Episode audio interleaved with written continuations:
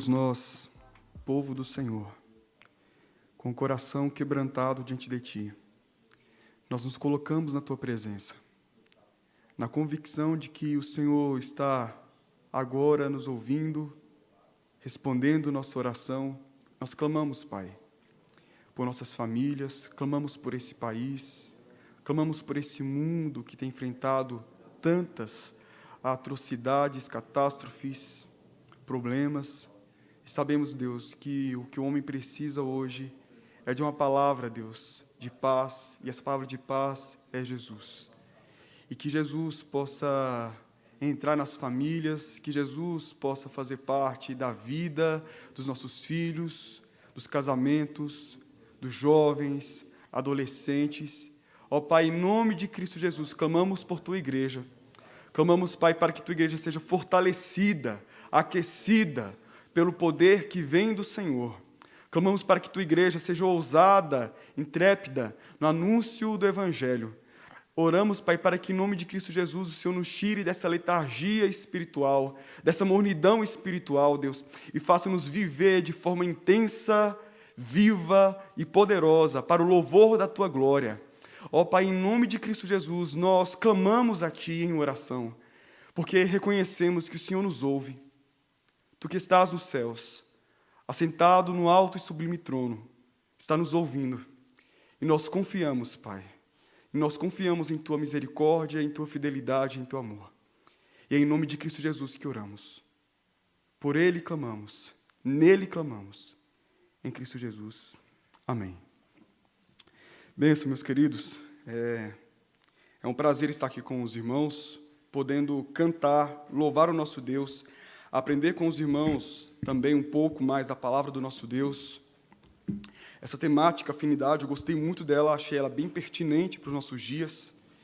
E as subtemáticas né, que foram e serão abordadas, elas trazem uma convicção, uma certeza de que, no dia a dia, a nossa prática de fé, ela precisa ser pensada, ela precisa ser realmente é, elucidada para que a gente viva de forma coerente com a palavra do nosso Deus, para que a gente viva de forma coerente com aquilo que o Senhor nos ensina.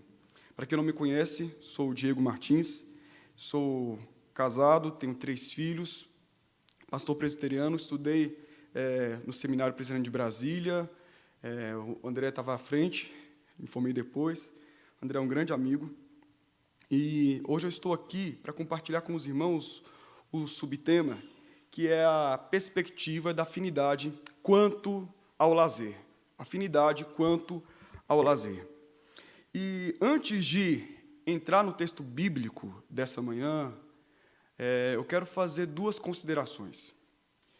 Esse tema é um tema que, há um bom tempo, eu tenho parado para pensar, raciocinar, refletir, porque é algo que eu percebi que eu precisava, eu precisava, é, ter uma compreensão melhor. Eu chego a duas constatações antes de entrar no texto bíblico. Constatações sociais. É perceptível isso. A primeira constatação é o cansaço. Todos nós estamos cansados. Vivemos numa sociedade cansada. Todo ser humano chega à exaustão. A força física chega ao desfalecimento, o vigor emocional, mental, chega ao esmorecimento. O exercício da virtude também chega ao esgotamento. Somos seres cansáveis, exauríveis. Certamente Deus nos fez com a necessidade de descanso, precisamos parar. Essa é uma afirmação que eu faço tendo em vista a realidade social que estamos vivendo. E, ao mesmo tempo, é perceptível que existe por aí uma indústria do descanso, o turismo, por exemplo. É, só no Brasil, no ano de 2020, movimentou aqui 238 bilhões de reais nessa indústria do descanso. Em 2020, reduziu-se para 55,6 bilhões por causa da pandemia, e há indicativos de um acentuado crescimento para esse ano. É, o que nos leva a pressupor que as pessoas estão em busca de viagens elas gastam seu dinheiro, gastam seu tempo, para encontrar descanso. Foram convencidas de que viajando encontrarão descanso. Você pode pensar, mas é errado de viajar? Não, eu não estou afirmando isso. Estou afirmando que muitas vezes nós somos convencidos por essa sociedade pós-moderna de que o descanso será encontrado quando nós nos dermos o privilégio de uma viagem, de uma saída aqui e acolá. O descanso, no conceito popular, e aqui eu peço permissão para citar alguns pensadores seculares é, do que seria o descanso. Por exemplo, Rita Lee, em uma de suas músicas, ela afirmava sobre uma vida sossegada, servida de sombra e água fresca. Essa é a concepção do mundo do que seria então esse descanso. Outro pensador pernambucano, Luiz Gonzaga, ele dizia: Minha vida é andar por esse país para ver se um dia descanso feliz, guardando as recordações das terras por onde passei, andando pelos sertões e dos amigos que lá deixei. Então, na perspectiva dele, o descanso feliz é andar, é viajar, é conhecer. Outro pensador pernambucano também, Manuel Bandeira, poeta, ele dizia: Quero ser feliz nas ondas do mar. Quero esquecer tudo. Quero descansar. Ou seja, descanso seria encontrado na sua, na sua concepção quando ele estivesse ali em frente à praia, tomando uma água de coco, refletindo um pouco sobre a vida, aí sim ele encontraria descanso. Sabe o que tudo isso nos traz à tona? Nos traz à tona uma perspectiva equivocada que nós temos a respeito de descanso. Reduzimos o descanso na crença que descanso é desfrutar temporariamente de um silêncio, Descanso seria para nós, de forma equivocada, o desfrutar temporariamente de uma solidão, uma solitude. Descanso, equivocadamente, é para nós o ato de desfrutar momentaneamente da recessão das nossas responsabilidades. Não, agora eu não farei isso, eu quero descansar. Agora eu não sou responsável por isso, eu quero descansar. Então nós atraímos para nós, criamos em nossa mente conceitos, convicções a respeito do que é o descanso que de fato não expressa o teor bíblico do descanso. Infelizmente, criamos paraísos artificiais. Paraísos artificiais são paraísos hedonistas, oásis da vaidade, onde nós buscamos, de alguma forma, preencher o nosso ego com pseudos e falsos descansos, experiências que nos trazem mais cansaço e dor. E paraísos artificiais geram descansos artificiais. O descanso planejado pelo homem, o descanso comprado pelo homem, na verdade, e é essa concepção que eu tenho, trata-se mais de uma pausa, de uma interrupção, de um intervalo, de uma suspensão temporária da dor e dos problemas. Quando muitas vezes eu tiro, tiro férias, sabe o que eu faço? Eu olho para o meu problema, oro para a minha tribulação, para a minha angústia, eu olho para tudo isso e digo: ei, espera um pouquinho, porque daqui duas semanas, daqui um mês, eu volto a te encarar de novo. Na verdade, eu estou interrompendo, dando uma pausa naquilo que traz tristeza e angústia ao meu coração. Eu tenho para mim que muitos de nós não sabemos o que é descanso. Foi o filósofo Bill Churram, filósofo sul-coreano atual, que escreveu um livro, né, Sociedade do Cansaço. E ele descreve que nossa sociedade ela pode ser descrita como uma sociedade que vive, vive fatigada, não sabe o que é descansar. E a gente não precisa ser filósofo para constatar essa realidade. A própria pandemia veio aí para nos mostrar o quanto nós estamos cansados, sobrecarregados. Primeira constatação dessa manhã: o cansaço. A segunda que eu trago para os irmãos é a culpa. Se, por um lado, eu sou cansado, sobrecarregado, por outro lado, eu sou culpado e obstinado. Porque se o ser humano foi criado já com essa necessidade do descanso, eu preciso compreender que Deus em sua soberania, ele estabelece um meio de escape. Ele estabelece o recurso para que eu, como humano, pudesse então encontrar força, vigor, ser fortalecido Por essa razão, Deus estabelece Shabat, sábado. Deus estabelece um dia entre sete, para que eu pudesse então encontrar descanso e experimentar esse descanso que Ele proporciona. Eu sou cansado, porém muitas vezes eu sou ocupado. O, o cansaço de hoje é representação, é um indicativo da minha obstinação ontem, porque ontem, de alguma forma, eu rejeitei o descanso que Deus me ofereceu. Eu desprezei e ultrapassei os, os limites que Deus estabeleceu para a minha vida, suprimindo então o descanso que Ele estabelece. Carregamos no ombro o peso e a culpa de ser o responsável por nossas fadigas no presente. O descanso, ou o dia de descanso, foi decretado por Deus é, para o bem da humanidade. E isso antecede a instituição da religião e até mesmo a instituição da cultura. Deus estabelece na criação o dia do descanso. Ah, um pensador, Carson, ele diz o seguinte: Shabat foi instituído como uma fonte constante e regular de bênçãos, tanto para o revigoramento espiritual quanto físico. Seu objetivo era expressar preocupação social e compaixão. O descanso é ignorado. Um filósofo é, Oswaldo Jacóia Júnior, ele destacou algo interessante sobre nosso contexto atual. Ele diz assim: a civilização barbarizou-se por falta de tranquilidade. A civilização atual barbarizou-se por falta de tranquilidade. Há excesso de trabalho, escassez de tempo e acúmulo de exaustão. Há excesso de trabalho, escassez de tempo e acúmulo de exaustão. E olha o grande equívoco que vivemos. Almejamos o descanso, mas não temos tempo real para o descanso. Almejamos o descanso, mas não separamos o tempo para esse fim.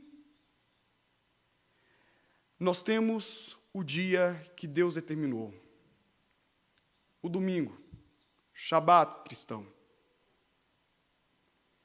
E diante dessa realidade, ou dessas duas realidades, nós paramos para pensar um pouco sobre a nossa afinidade.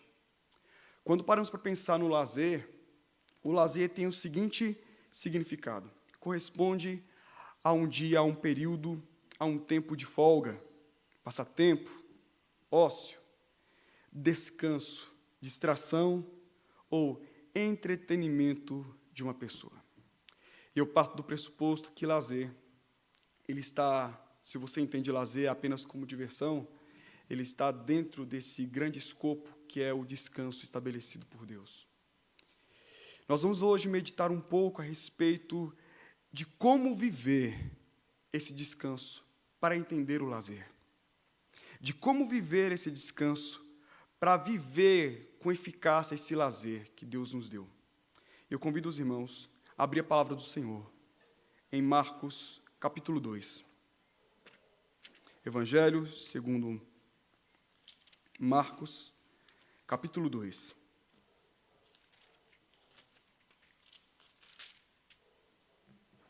Versículo 23 ao versículo 28. E diz assim a palavra do nosso Deus. Ora, aconteceu atravessar Jesus em dia de sábado a seara, as searas, e os discípulos, ao passarem, colhiam espigas. Advertiram-no os fariseus: Vê, por que fazem o que não é lícito aos sábados? Mas eles lhes respondeu, mas ele lhes respondeu: Nunca lestes o que fez Davi quando se viu em necessidade e teve fome? Ele e seus companheiros, como entrou na casa de Deus no tempo do sumo sacerdote Abiatar e comeu os pães da proposição, os quais não é lícito comer, senão aos sacerdotes, e deu também aos que estavam com ele, e acrescentou: O sábado foi estabelecido por causa do homem, e não o homem por causa do sábado, de sorte que o filho do homem é senhor também do sábado. Amém. Feche seus olhos, vamos orar mais uma vez. Deus, em Cristo Jesus, colocamos nossos corações em tua presença. E pedimos ao Senhor que tu estejas conduzindo nessa mensagem nossos corações ao trono da graça, para compreender tua perfeita, agradável vontade. Essa é a nossa oração em Cristo Jesus. Amém e amém. Esse cenário é um cenário interessante. Jesus Cristo estava com os seus discípulos num dia de sábado.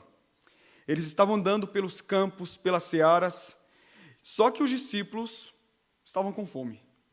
E Jesus, percebendo a fome dos discípulos, eles passam ali na seara, começam a colher algumas, algumas espigas para saciar então a fome que todos eles tinham. Os fariseus que estavam ali por perto, observando toda aquela cena, aproximaram-se de Jesus e começaram a questionar a atitude deles no sábado. E a grande questão aqui é: é lícito fazer isso que vocês estão fazendo no sábado? Essa é a tensão da história. E antes de responder aquela questão, nós precisamos entender que não houve aqui nenhuma quebra de mandamento. Não houve. Naquela época, segundo a prescrição de Deuteronômio capítulo 23, 25, qualquer pessoa que sentisse fome poderia entrar naquela propriedade do outro, colher as espigas com a mão, não poderia usar nada, nenhum instrumento com a mão, alimentar-se e sair. Não precisava. E isso era pertinente. E isso era pertinente, todos poderiam fazer isso. Era pertinente naquele contexto. Então não houve uma transgressão ao entrar na propriedade particular, a colher do fruto, não. O que os fariseus queriam julgar naquele momento é que não se poderia fazer aquilo no dia de sábado. Observa-se que o sábado era um pilar da fé judaica. O sábado era um pilar da fé judaica. Tratava-se de uma das instituições mais importantes na fé religiosa judaica. O sábado era observado e guardado com rigor máximo. O máximo rigor era aplicado na observância do sábado. Mas o que a escritura bíblica diz a respeito do sábado? Basta voltar alguns capítulos, algumas páginas, ali em Gênesis capítulo 2, versículo 2, versículo 3, é dito: E havendo Deus terminado o sétimo dia, a sua obra que havia feito, descansou nesse dia de toda a obra que tinha feito. E Deus abençoou o sétimo dia e o santificou, porque nele descansou de toda a obra que como Criador tinha feito.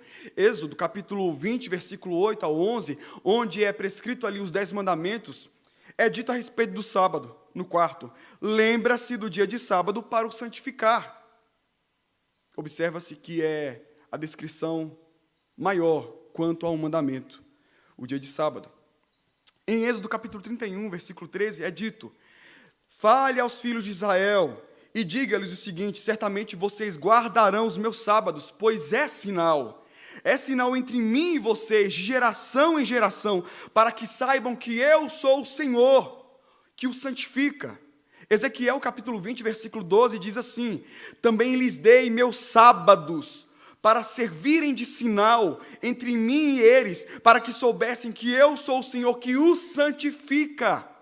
Deus estabelece o sábado, Deus dá o sábado aos seus filhos, como sinal de graça, para que eles pudessem viver e experimentar aquele dia em adoração ao Senhor.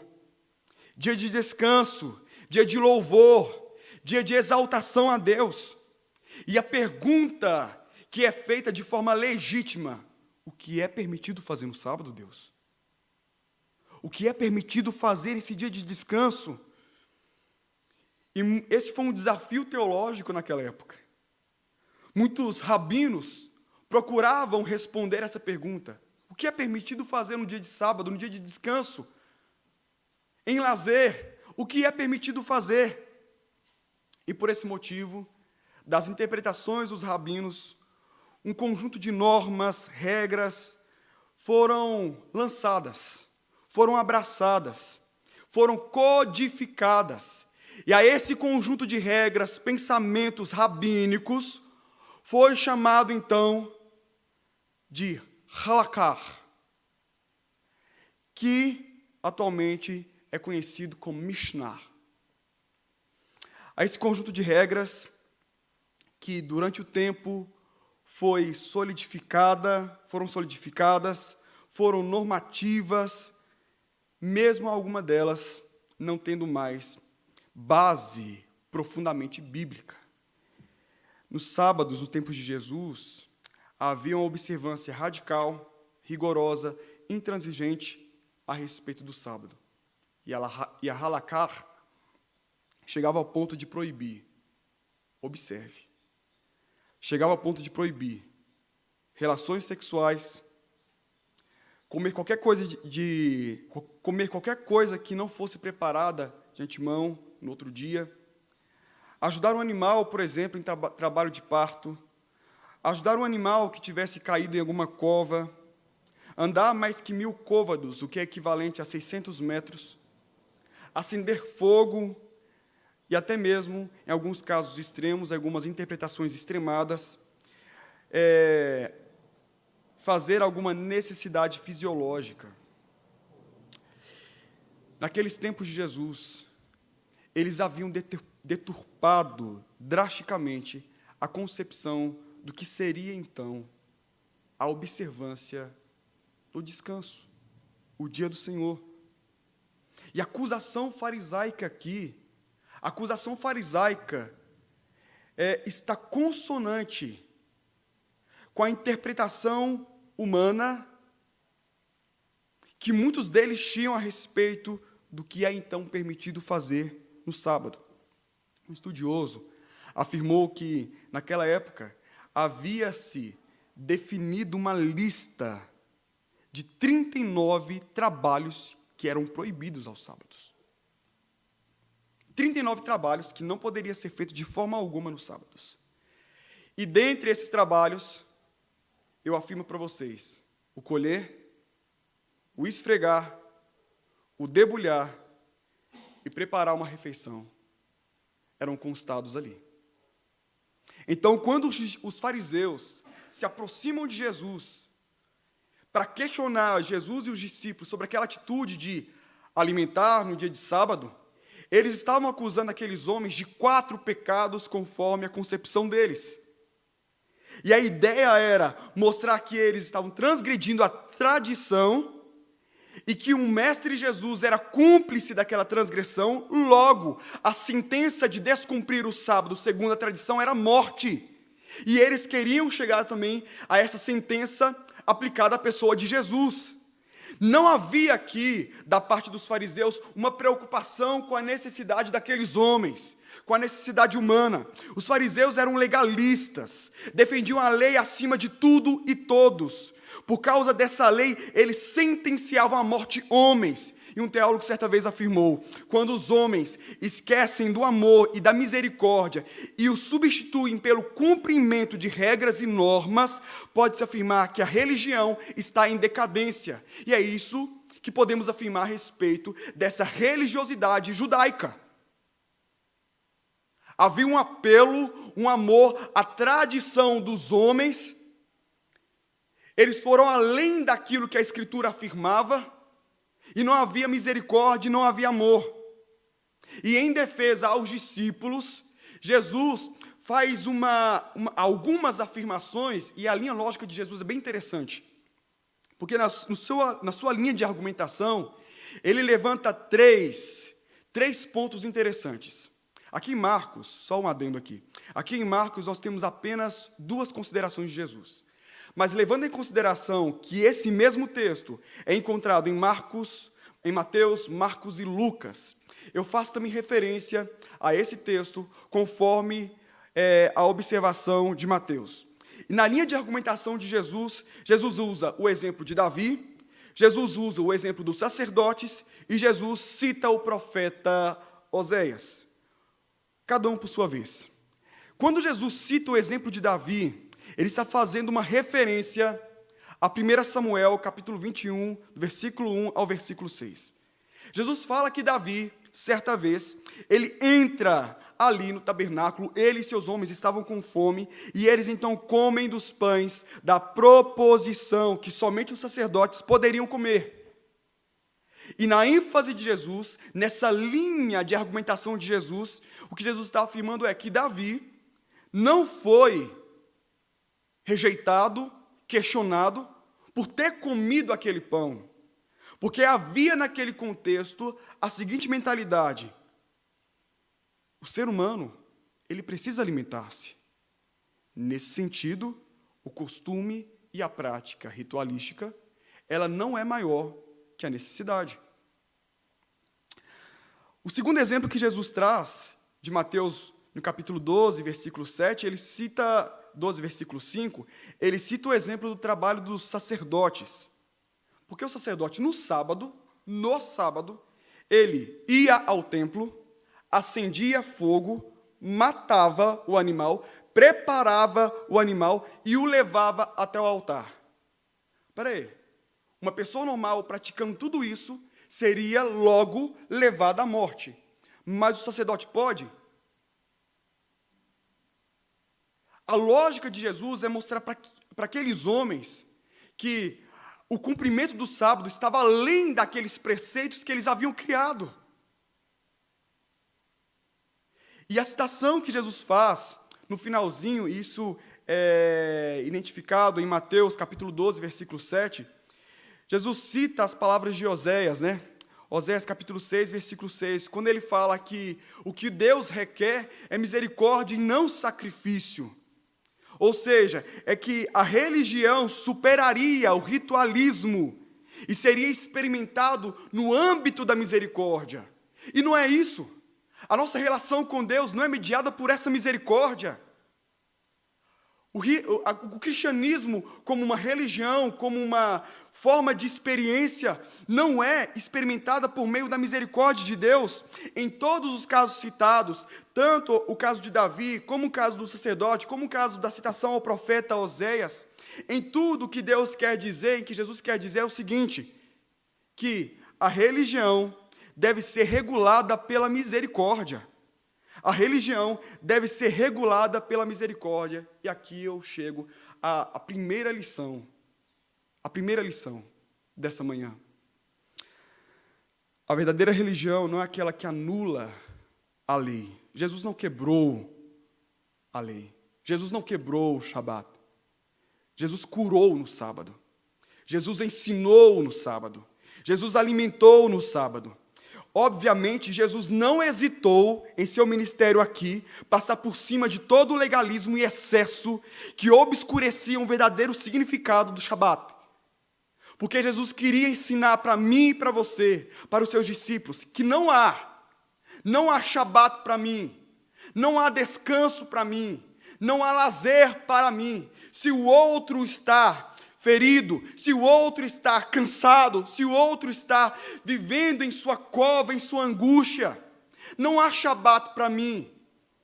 E o mais interessante, outra é a palavra do pastor Mateus, né? Ele dizendo da nossa confessionalidade. Quando você abre, então, nossa confissão de fé de Westminster para ver como deve ser vivida o dia do Senhor, como deve ser experimentado, então, o dia do Senhor, nós encontramos lá em ações de graças, louvores, santificação a Deus e com obras de misericórdia.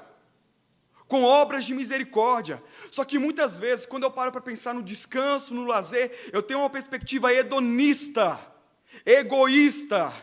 Prazer para mim, descanso para mim, lazer para mim ah, é uma tarde de domingo assistindo Netflix é viver um dia onde eu posso dar vazão a toda a minha vontade, todo o meu desejo, a tudo aquilo que eu desejo e almejo. Vazão à carne, quando na verdade Jesus está dizendo: o dia do Senhor, o Shabat, deve ser vivido de forma intencional a demonstrar misericórdia àqueles que sofrem. Não há Shabat para mim.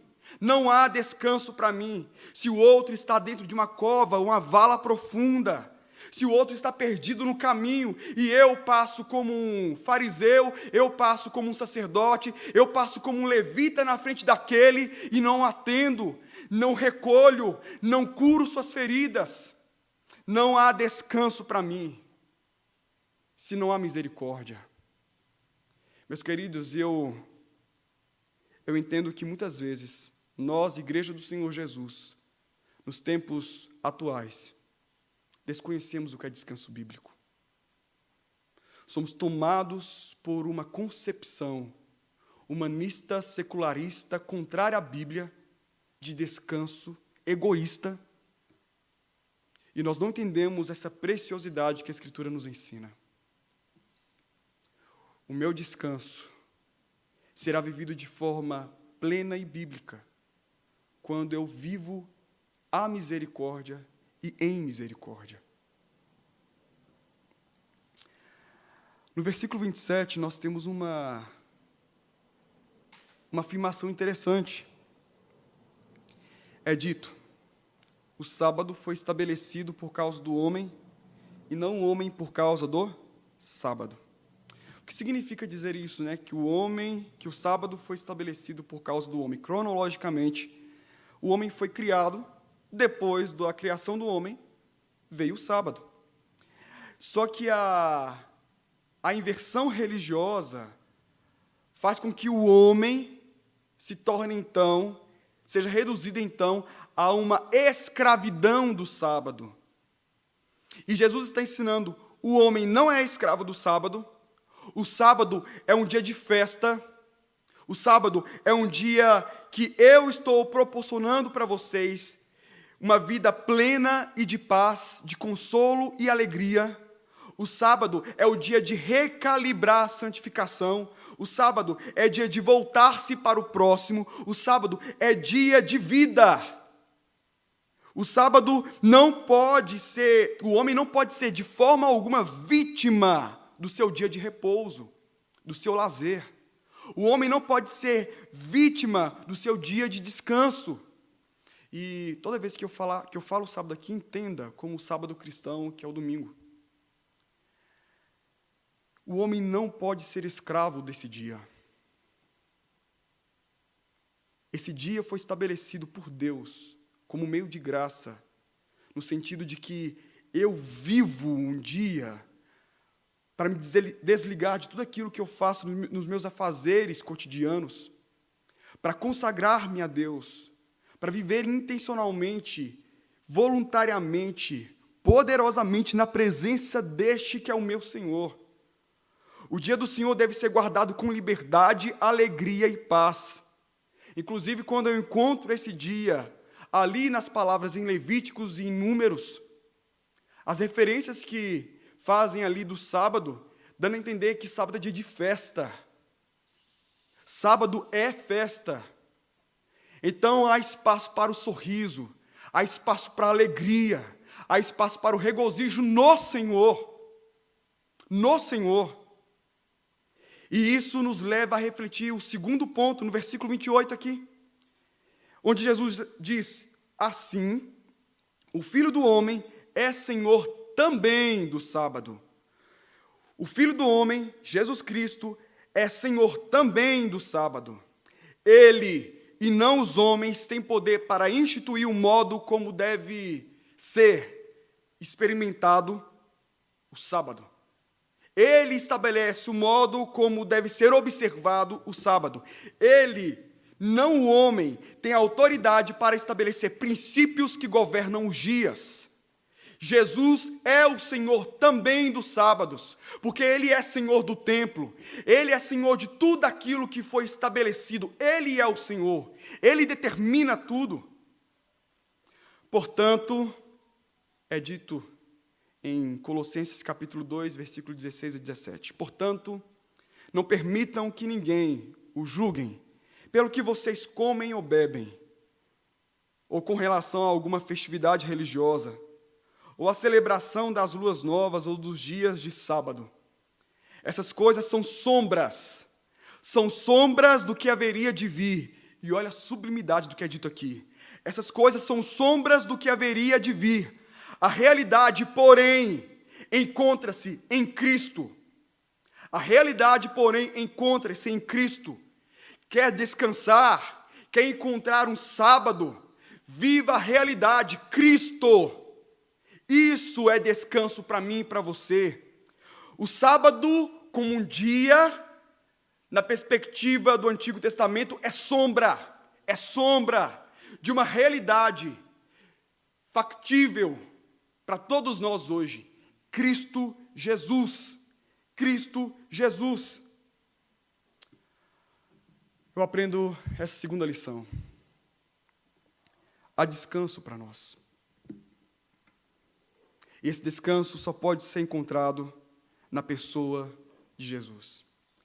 Foi por isso que ele afirmou lá em Mateus, eu convido os irmãos a abrir a palavra do Senhor. Mateus, capítulo 11, no versículo 28.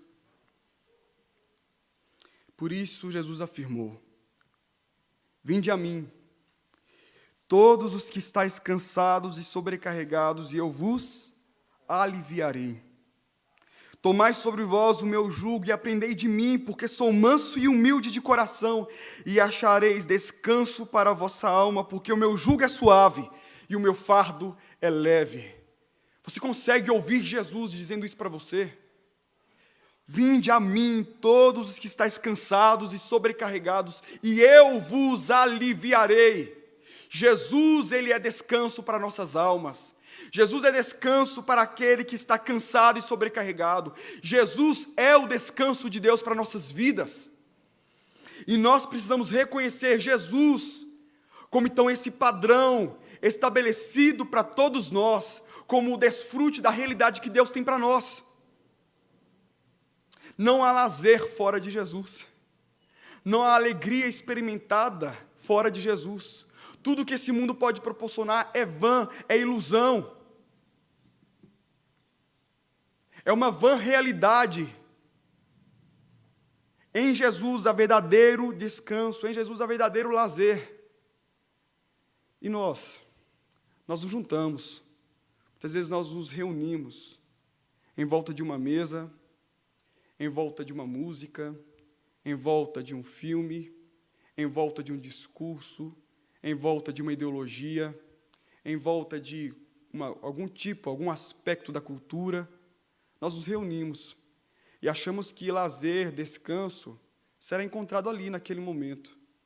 Só que Deus instituiu para nós o meio, a forma e a pessoa que nos dará o verdadeiro descanso, alegria. Estamos cansados, procuramos dar vazão, procuramos meios para nos livrar desse cansaço, dessa fatiga, Só que somos culpados, porque rejeitamos aquilo que Deus tem nos oferecido. E por que transgredimos? Porque acreditamos que muitas vezes somos maiores que o próprio Deus. Podemos estabelecer nossa forma própria de descansar. Porque acreditamos em nossas alternativas. Porque acreditamos que temos total consciência daquilo que precisamos. Não, Deus. Eu não preciso de um dia na igreja. Eu não preciso de um dia em comunhão. Não preciso de um dia de oração. Não preciso de um dia de reflexão. Não, eu preciso de um dia no shopping. Preciso de um dia no clube. Preciso de um dia ah, numa praia. É isso que eu preciso. Nós não temos consciência real daquilo que precisamos. Enquanto nós não nos voltarmos para o Senhor e reconhecemos que toda a nossa necessidade se encontra nele, nós estaremos perdidos em nossa busca por um lazer. Nós estaremos perdidos em nossa busca por um descanso. Que Deus tenha misericórdia de nós e que haja unidade, que haja afinidade, que haja essa busca unânime do verdadeiro descanso na pessoa do Senhor Jesus Cristo e naquilo que Ele estabeleceu para nós como princípio norteador para viver o descanso para a nossa alma. E eu quero terminar contando uma experiência que eu contei também na igreja há um tempo atrás.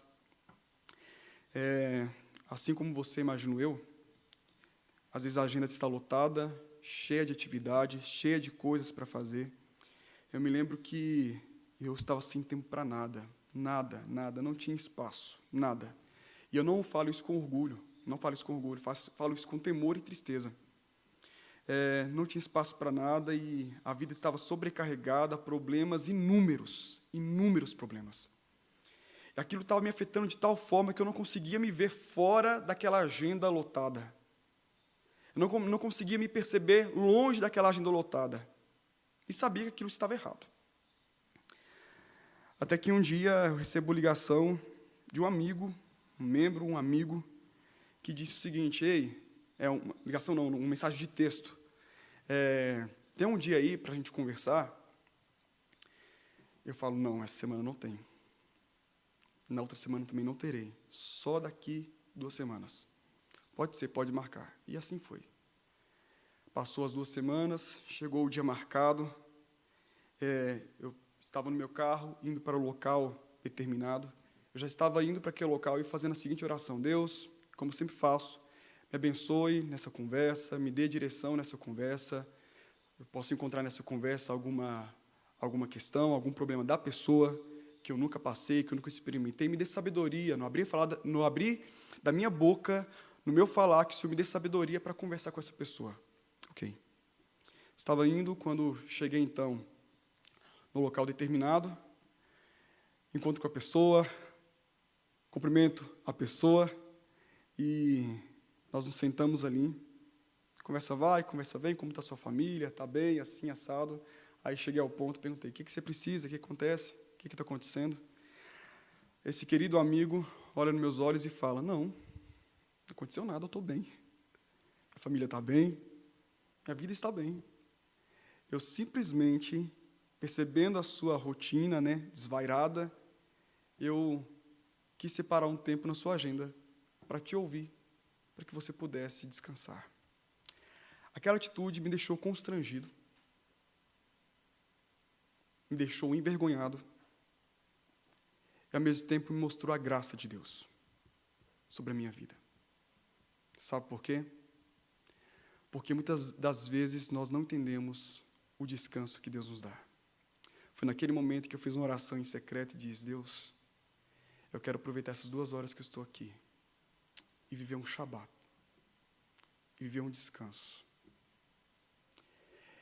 E salvo as devidas proporções. Cristo Jesus, Deus Todo-Poderoso, é esse nosso amigo. Esse nosso amigo fiel, que antes, ali, já no princípio de tudo, olhou para a minha, olhou para a sua agenda e disse o seguinte: Ei, esse dia é o meu dia. E no meu dia você encontrará descanso. Não rejeite na agenda que você tem o dia que o Senhor já separou para Ele.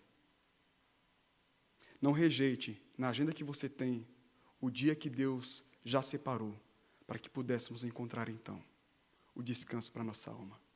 E é nesse dia que choramos, é nesse dia que louvamos, é nesse dia que experimentamos a misericórdia, é nesse dia que nos santificamos. Que Deus tenha misericórdia de todos nós, que possamos viver, de fato e verdade, esse descanso, esse lazer, encontrado, vivido e experimentado no Senhor. Vamos orar? Feche seus olhos. Deus, em Cristo Jesus eu te louvo, te exalto, porque reconheço, reconhecemos aqui nessa manhã, existe afinidade, Deus, no lazer, mas que essa afinidade seja refeita, repensada, desenhada, moldada, conforme aquilo que o Senhor nos estabelece. O descanso é encontrado em Ti. A alegria verdadeira é desfrutada em Ti. Não há outro caminho, não há outra forma, não há outra alternativa. Somente no Senhor queremos estar. E essa é a nossa oração em Cristo Jesus. Amém.